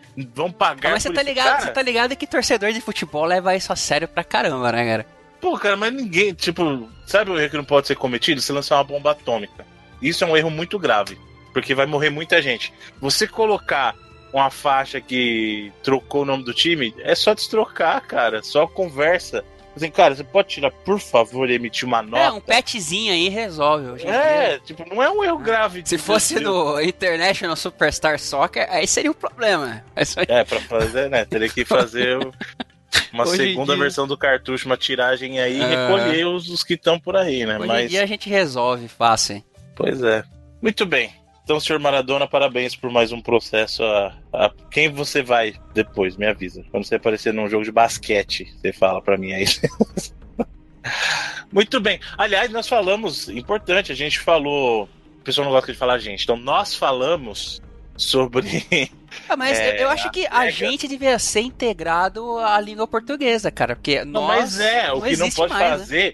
Então, É. o, que você, o que você não pode fazer, a gente falamos. Agora, a gente falou, a gente fala, porque o agente, esse, não o agente junto, o a espaço gente, ele tem que ser conjugado no singular, beleza. Sabe? Não tem. Assim, tive- é mas eu óbvio que é coloquialismo, né? Eu tive Aliás, prestando atenção nas Hum, dublagens, ninguém usa nós mais, cara. Sério, presta, Exato. presta atenção. Aliás, o Netflix é curioso. Chega a ser a- irritante, eu confesso, mas ninguém usa mais. Então, no, no Netflix é curioso porque tá assim, ó. A língua falada coloquial é a gente, e aí na dublagem, na legenda tá a língua culta, aí tá sempre nós. sabe? Tipo, vai ficar distoante. Mas, é... mas, cara, é isso aí. A língua é uma coisa viva, uma entidade Pô, viva. quando eu, assisti a Manhunt, eu assisti dublado, né? Que eu assisti com a- Uhum. com a senhora Rai, ela curte ver dublado e tal. E, pô, me irritava ver a, a- a gente do FBI falando, a gente não sei o que, a gente não sei o que era mais.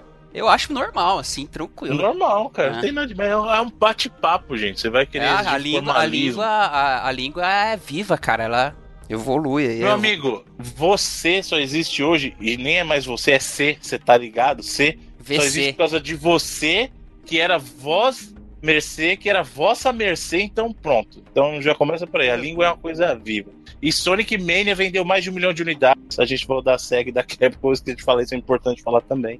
Sonic Mania é melhor que Sonic Forces, ou seja, fãs sabem fazer Sonic melhor que Tem, a tem gente que fala que Sonic Man é melhor que Sonics em geral aí, já vi comentários. Não, calma também, né, gente? Vamos com calma. É muito bom. É um jogo muito, muito competente, mas, né? Eu acho que Sonic Mania deve ser o futuro do Sonic. A gente deve ver Sonic não- Mania não- a- 2, a- 3, 4. Não vai, a SEGA não tem. Pelo menos eles sempre desviam assim, não tem plano de fazer Sonic Mania 2. É, eles gostam de estragar Sonic, a verdade é essa. A SEGA quer estragar o Sonic. Bom, falando em estragar, o pessoal da, da Steam estragou o Steam Spy, mas parece, senhor Edu, que não é bem assim. Steam, Steam Spy sobreviverá? É, é o que diz o criador lá do Steam Spy, que de alguma forma ele deu um jeito de ah, olhar novamente as práticas vou lá. do- perguntar, eu vou perguntar um por um. Galera, Não, não, mas eu não sei que. Cara, eu não, não sei o que esse cara vai fazer. Sabe? Que ele, ele é um cara meio fodão, assim, em programação e tal. Mas ele disse que tava trabalhando até num um algoritmo diferente que tá com uma margem de erro meio grande aí, acho que de 10%, né, Felipe? Que ele, que ele chegou a comentar. É, É, ele falou que tem casos que é muito perto. É, teve um caso recente, agora não vou lembrar. Frostpunk. É isso, o Frostpunk, que é o da Eleven Beach lá. É. Os caras tinham falado que eles tinham vendido acho 250 mil na primeira semana. E ele falou que os números deles estavam extremamente perto. é falou que tem- 252, passou por. É.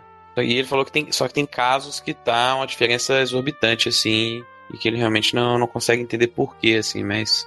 Ele falou que é, as mudanças na, na política da Steam não vão é, exatamente atrapalhar o algoritmo por completo, né? Acho que é algo do tipo que ele falou que é, ele planeja algumas mudanças aí para que ele ainda se mantenha, de certa forma, perto aí das, com as estimativas perto aí da realidade, né? É, não com a mesma. Como é que se diz? A, acuidade do, É, do, do anterior. Mas por enquanto tá fora do ar, não tem? sim. Ele diz que futuramente pode ser que volte aí, caso o, ele consiga o, o Sergei, né? Sergei alguma coisa, como é que é o nome dele? Sergei Galionkin. Isso é o russo maluco das, das, do Steam Spy. Sim. Muito bem, muito bem. Aliás, o Frostpunk, cara, sucesso, hein? Da primeira semana aí vendeu bem, cara. 250 mil é um número bom, pô. Por uma semana. É a- lembrando que é a galera lá do This War of Mine, lá, o Eleven Isso. Beat Studios. Muito bem. Uma notícia importante, essa é importante mesmo para muita gente. Muita gente descuidada aí, mas muita gente que quer poder mexer em seu console. O FTC, que é o órgão que, que gerencia. Não, não é gerenciar, na verdade, né? Ele administra, também não é administrar a palavra Regulariza. correta. Regulariza, exatamente. Muito obrigado, senhor Felipe Mesquita, que regulariza é, muitas das práticas aí com relação ao consumidor das empresas de tecnologia e afins, acabou de dar 30 dias para Sony, Microsoft e Nintendo, e são outras empresas também que são Tem, tem a atingidas Hyundai, a por HTC isso. e a Asus. para acabar com essa palhaçada de que se você remover aquele selinho de segurança, você perde a garantia. Cara, Eu entendo por que, que as empresas põem. Tá mas... rolando, tipo, tá rolando há, há- um mês, mais ou menos, e agora tá pra estourar essa sugestão, é, como é que se diz solicitação, o que quer que seja, de, de remover, e- porque eles puxaram uma legislação dos anos 70, que é o que tinha algum... Assim, eu não, não saquei muito bem, mas a questão é que é, eles dizem que aquele selo que você, se você romper, você perde a garantia, seria contrário a essa legislação que eles puxaram e tal, né? Mas, sei lá, é esquisito, porque o selo ele é, meio, ele é meio que uma meio que a garantia mesmo de que o cara não vai quebrar primeiro pra depois tentar a garantia, né? Não é isso para que isso serve?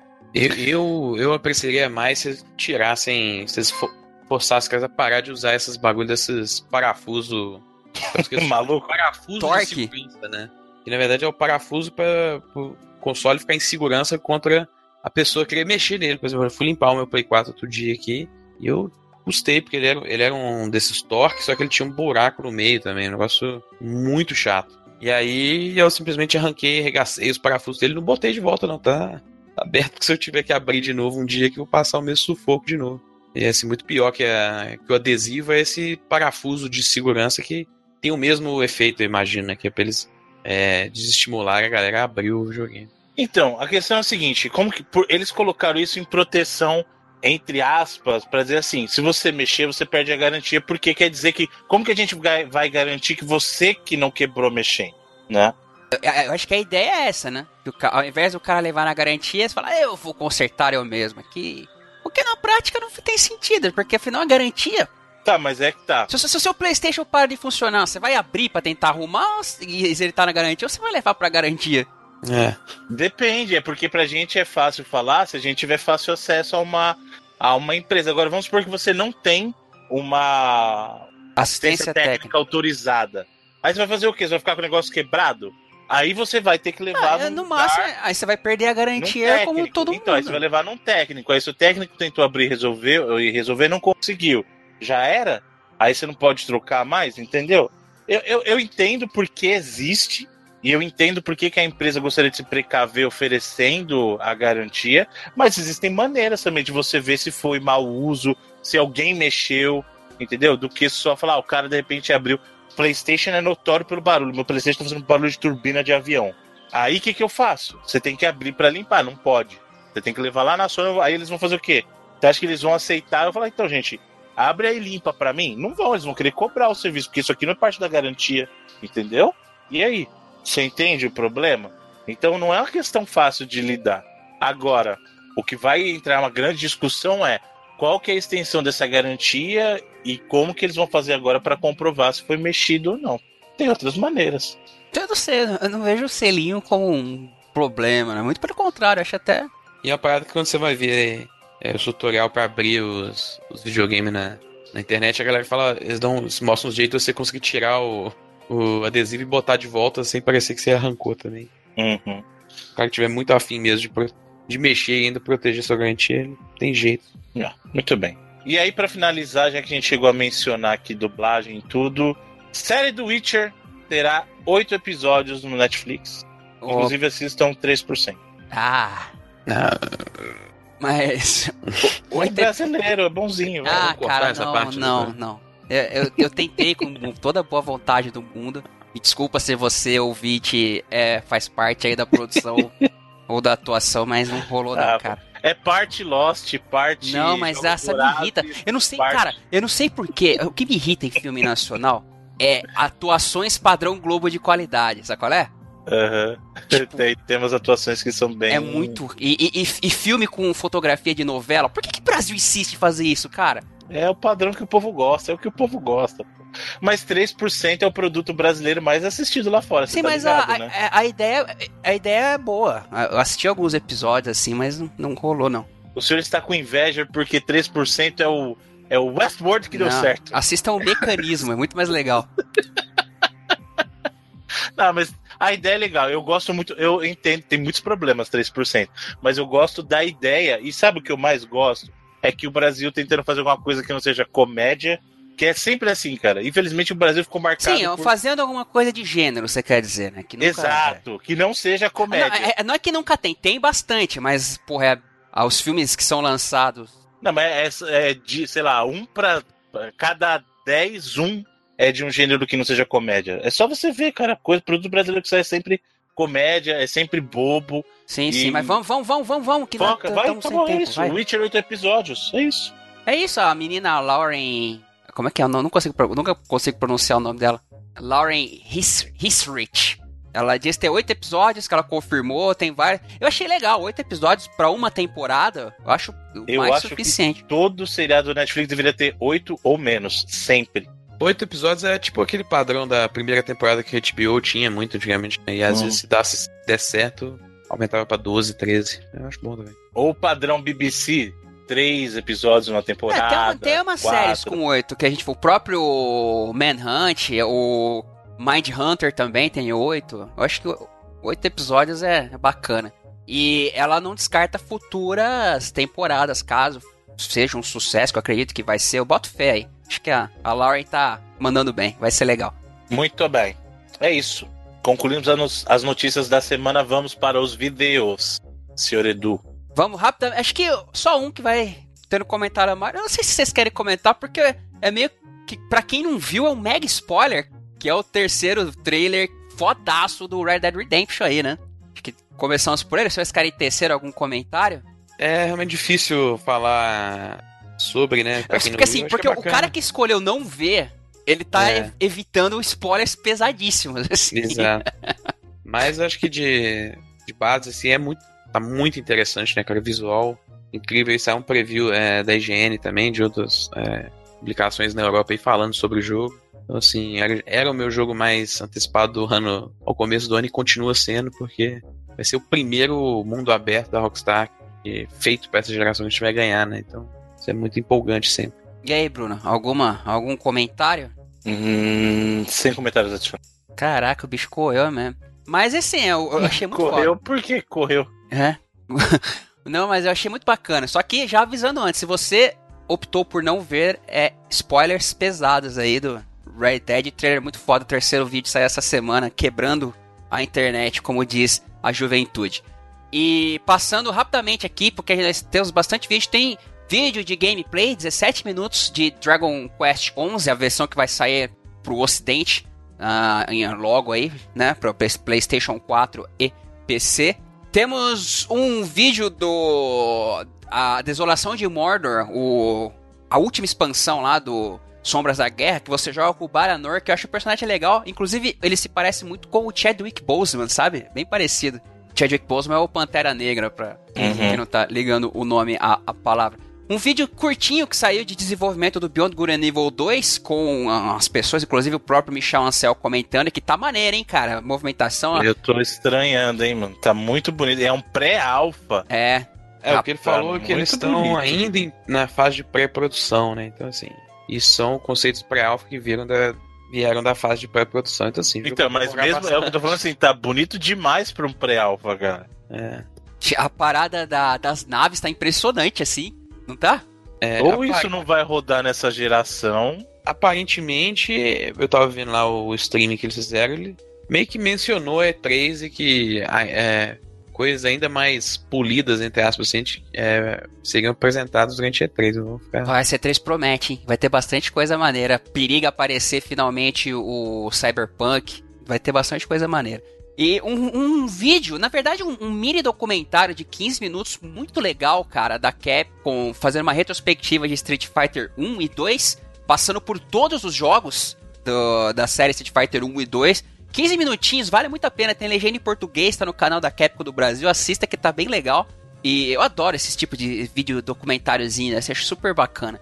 Temos aqui um vídeo do Desgaia 1 Complete, que é o remake do Desgaia 1. E como tá bonito, hein? Vocês viram?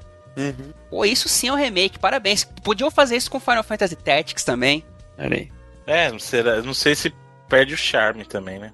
Mas você não, você não achou que foi bonito esse o Ficou bonito, ficou bonito, mas eh, eu, por exemplo, tem alguns jogos que precisam dos pixels destacados pra fazer um charme. Assistam aí que no Japão ele tem outro nome, né? Des- Desgaia Refine, se não me engano. Hum. Temos mais um vídeo de gameplay do State of Decay 2, jogo bacanudo aí, tá pra ser lançado também, né, Felipe? Dia 22 de maio. 22 de maio, um vídeo de gameplay, que é o vídeo de gameplay de lançamento também, aí 22 de maio, bacana. Um vídeo do FIFA 18 com o grande Cristiano Ronaldo, que vai ter uma atualização gratuita da Copa do Mundo. É parecido com o que teve em 2014 também, eles vão adicionar o torneio, né? E tem umas paradas especiais lá pro Ultimate Team também. Vai ser um, como você falou, vai ser um DLC, uma atualização gratuita, né? Adicionar mais modos aí relacionados à Copa. Chega em maio também, eu acho que acho que é 25 de maio, se não me engano. Temos um vídeo finalmente mostrando o Shadow of the Tomb Raider. É mostrando assim, É. aquelas aspas absurdas. né? Naquelas, né? É, O trailer é cinemático, mas assim, as, as fotos principalmente que saíram, eu, eu sinceramente tô é, empolgado pro jogo, porque eu gosto muito das bases que ele tem de, de design, gameplay, a parte fraca dele é a história e os personagens. Então, isso é uma coisa que eu sempre fico esperançoso deles melhorarem. Mas tá, tá bacana. Vai ser as ruínas aqui na, na América do, do Sul, né? Ali parece que né, algo perto do México ali, alguma, alguma coisa bem interessante. Essa geografia tá errada aí, Felipe. América do Sul perto do México? Na América Latina que eu queria falar, não na América do tá. Tem também aqui o, o, vídeo do Overload, que ele é um sucessor espiritual do Descent. Bruno Carvalho, lembra do Descent? Lembro, sim, senhor. E é um jogo de release, né? De, de lançamento também do Overload, para quem curtia Descent.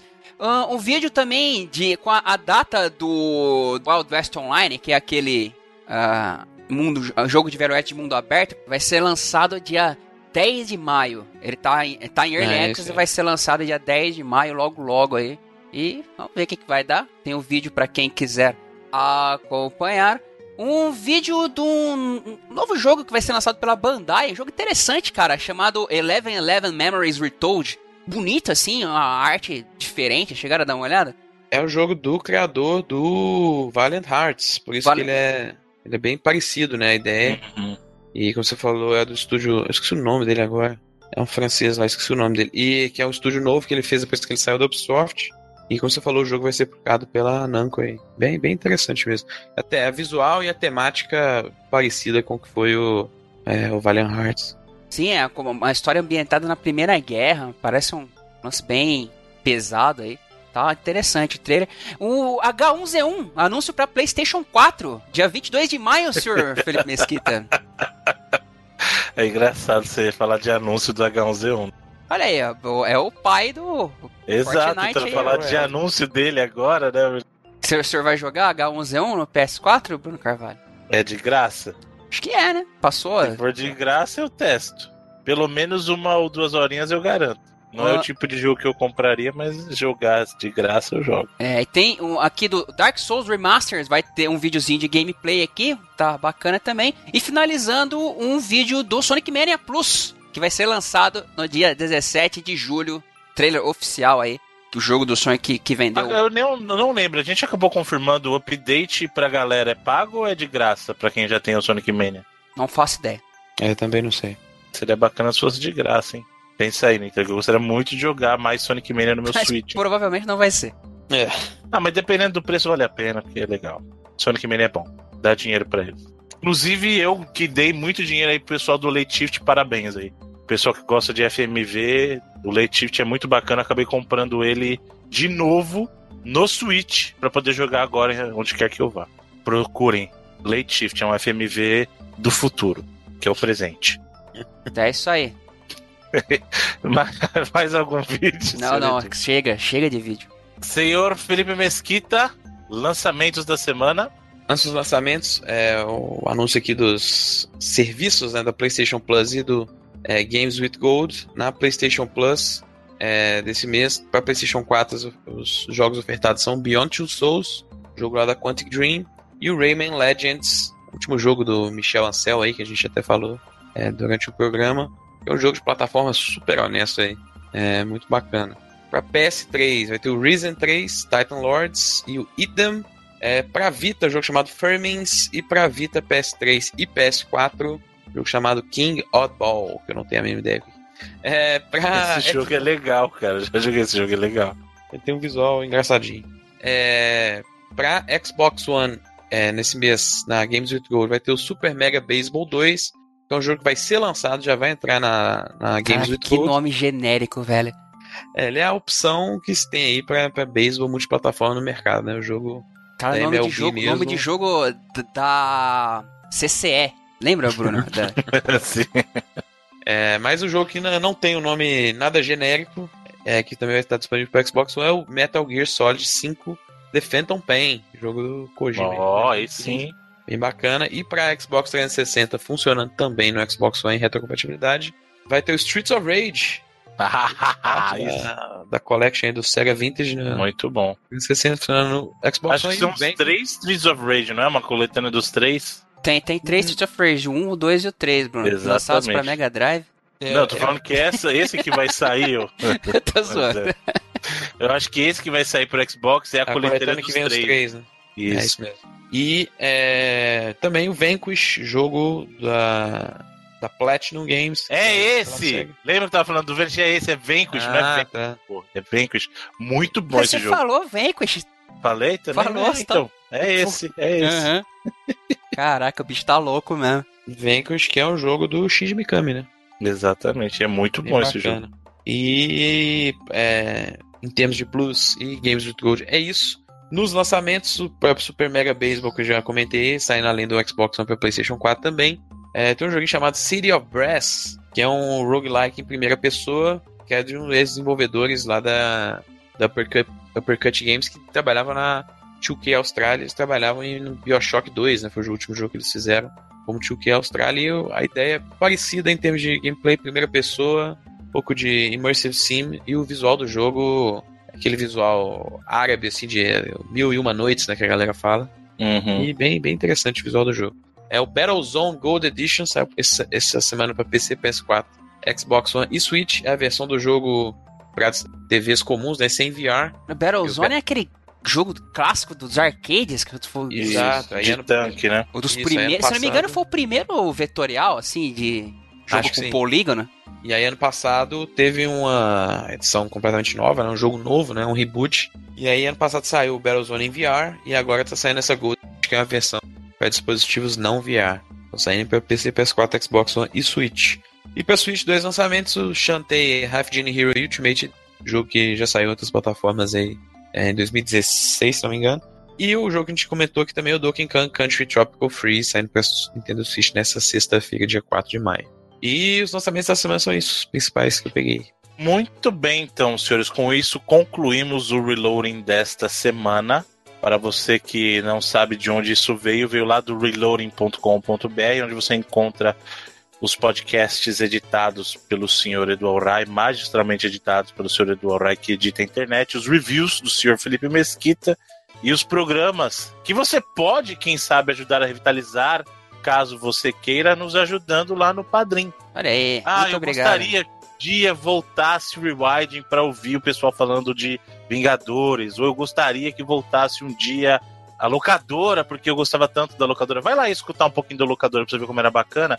Se você quiser que a gente volte com eles um dia, você pode, se você puder, claro, nos ajudar lá no nosso projeto no padrim.com.br E, barra reloading. esclarecer essa parte, que às vezes a nobre amigo ouvinte pode achar que é questão de má vontade, coisa que vale, mas muito pelo contrário, É cara. questão de tempo mesmo, é, senhor papo sé- é, é papo sério mesmo, assim, porque o, o locadora era o programa que demandava muito tempo, sabe?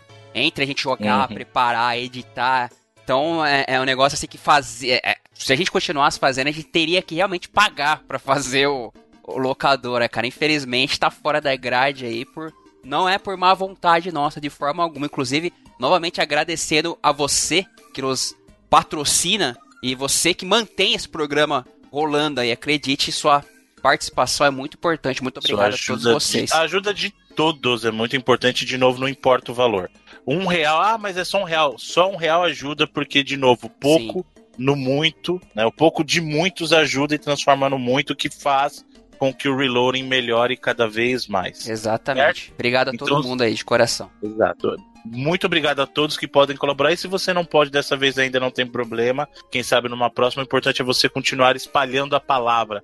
Leve o reloading para os amiguinhos e para as amiguinhas. Certo? Temos também os nossos perfis nas redes sociais. Temos os nossos perfis no Twitter, que é o twitter.com barra reloadingbr, então arroba reloadingbr, R-E-L-O-A-D-N-G-B-R, certo? Temos nossos perfis pessoais, senhor Edu, Arroba Alhai. senhor Felipe, Arroba Felipe Underline MGM. E o meu, Bruno underscore cats, ou Bruno underline cats, se você preferir, de gato no inglês no plural. No Facebook, facebook.com barra reloadingbr, ou então o nosso grupo, que é a locadora, é facebook.com barra groups barra reloadingbr. Temos também a nossa galerinha do Telegram que tá aí no, na postagem o link.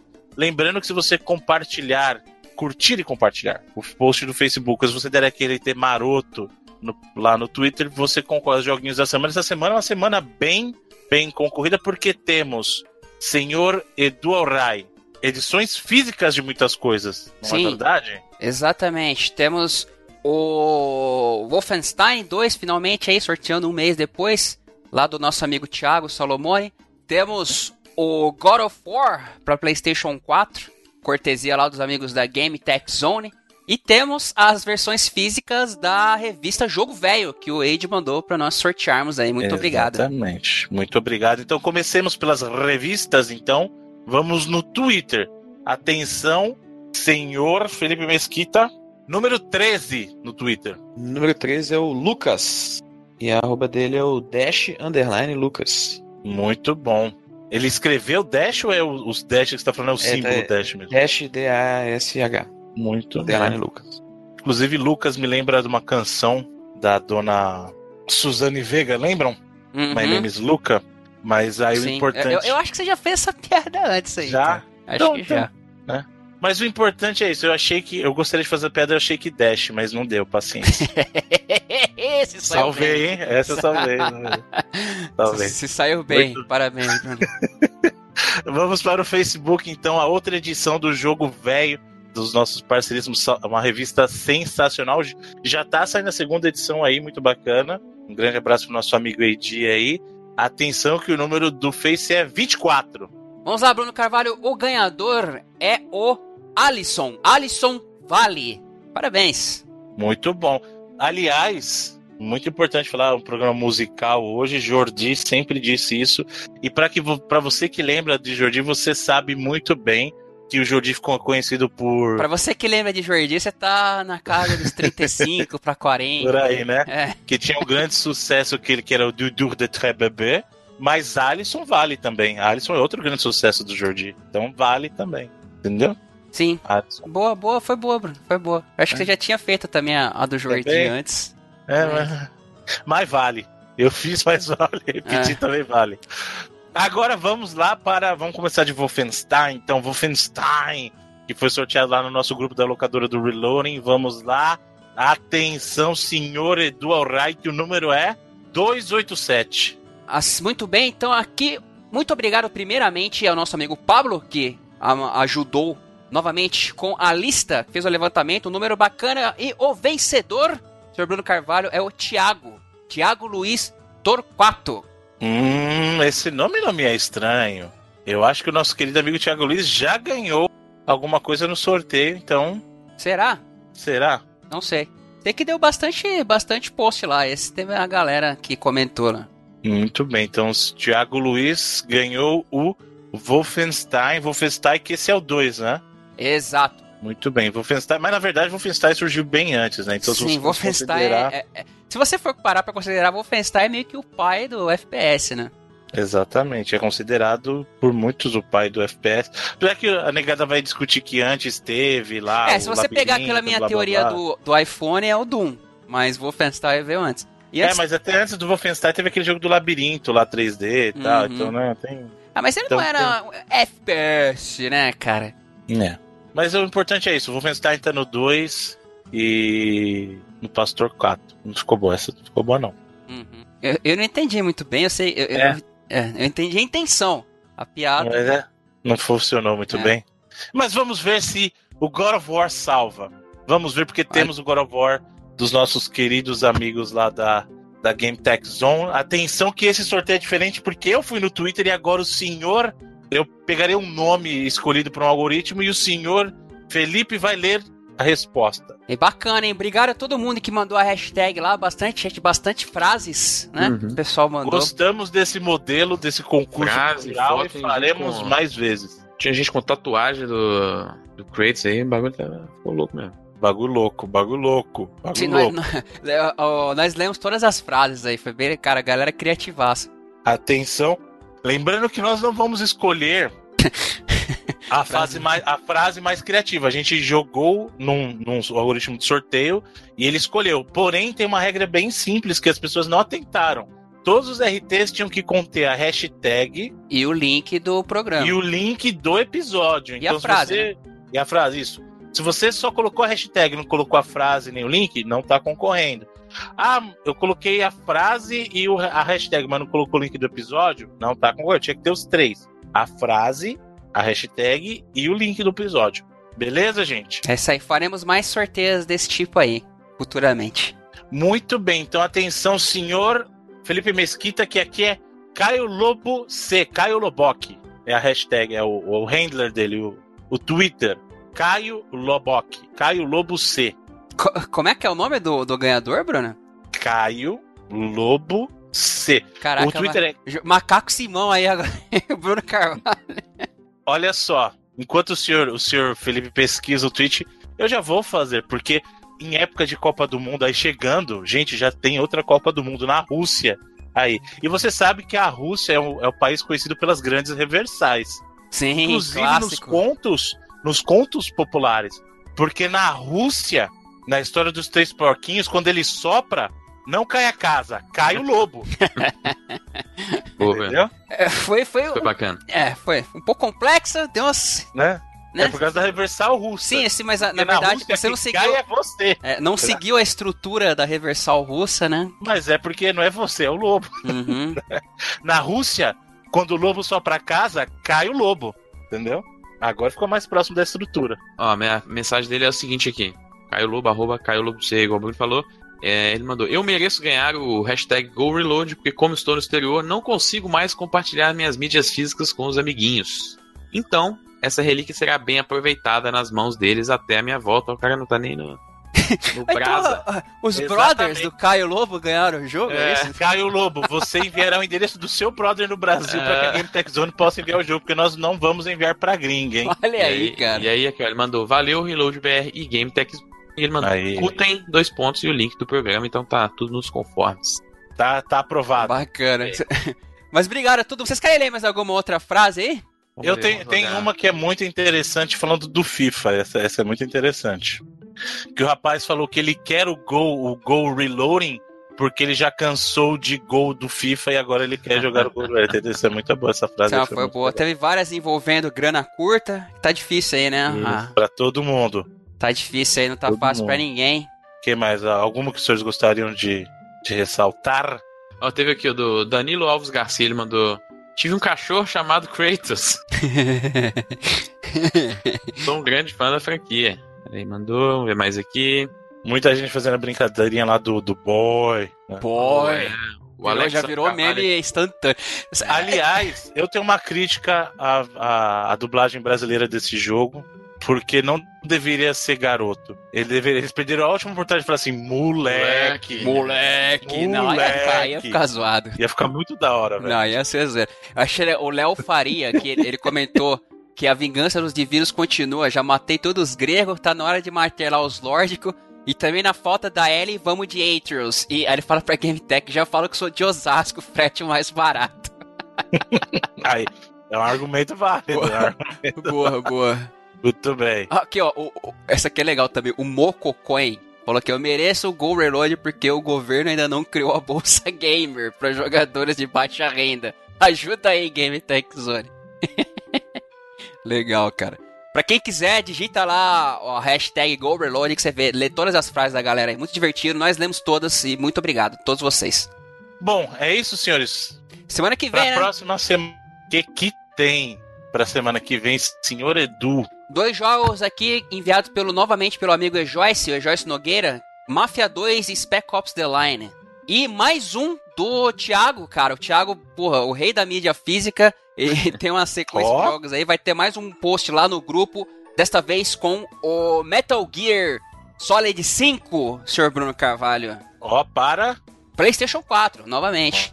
Bem, então já sabe, pro jogo físico corre lá no Facebook. Apesar de eu achar que essa, essa do Twitter foi bacana, hein? Eu acho que mídia física deveria ir pro Twitter, né? Por- Você acha que a gente vai fazer novamente a hashtag? Eu acho, eu acho. Hashtag, hashtag, mesmo, mesmo formato, hashtag frase. MGS, MGS Reloading, frase e o episódio, link do episódio, hein? Perfeito, então fechou. Sorteio. Obrigado, Thiago, mais uma vez, do Metal Gear Solid 5. Ah, A hashtag, então, é hasht- MGS Reloading. MGS Reloading. Justo? E aí a frase do porquê você gostaria de ganhar. link Metal do programa. Solid 5. Do- Não esqueça. Tem que ter esses três itens pra poder participar, hein, gente? A gente estica. Vai pra quanto? Semana que vem mesmo ou estica mais uma quando a Não, postou? vai, isso vamos dar. Pera, vamos dar mais tempo pra galera? É, Duas sim. semanas, um mês, vamos ver. Porque normalmente fica entre três semanas e um mês aí que a gente Justo. deixa, né? Então a gente vai deixar correr o mês, mas já vai postando a hashtag e tal. E... MGS. MGS. MGS é o jeito que eu fico quando eu vou pra BGS todo ano. Minas Gerais, saudades. Nossa, mas você é muito. Não é possível que você seja tão caipira assim que você não pode ficar um dia longe de casa, Felipe. Não é possível É. isso, cara. Você realmente fica um dia na BGS porque é saudade de casa? Não é possível. Não é possível. Aliás, eu falando. amo, eu amo Minas, amo. Mas, gente, então pra ficar um dia longe de casa? É, você ama Minas, eu amo mais, velho. Tá bom. E, oh, falando, falando nisso, em, em piadas regionais, teve a, a, a famosa dessa semana nas quais os seus conterrâneos ficam malucos, né, ô Felipe? Hum. Do dia da semana aí. Qual foi? Eu não tô sabendo. É dia 2 de maio. 2 de Ah, doido maio. demais, doido demais. Esse dia é 2 de maio. Doido demais. Muito bem, senhores. E você sabe que você pode assinar essa loucura no seu agregador de podcasts de preferência. Ou então lá no iTunes, basta você digitar o nosso nome lá, Reloading, na sua barra de pesquisa, você nos encontrará. Você assina, bota pra baixar o episódio automaticamente, que assim que ele aparecer, ó, subiu no servidor, ele sobe pra você aí. Na pura alegria, você já sabe o que vai escutar. Ou, ou assim espero, né? Que feed É. falhou pra algumas pessoas aí nas últimas semanas. Exatamente. Muito bem.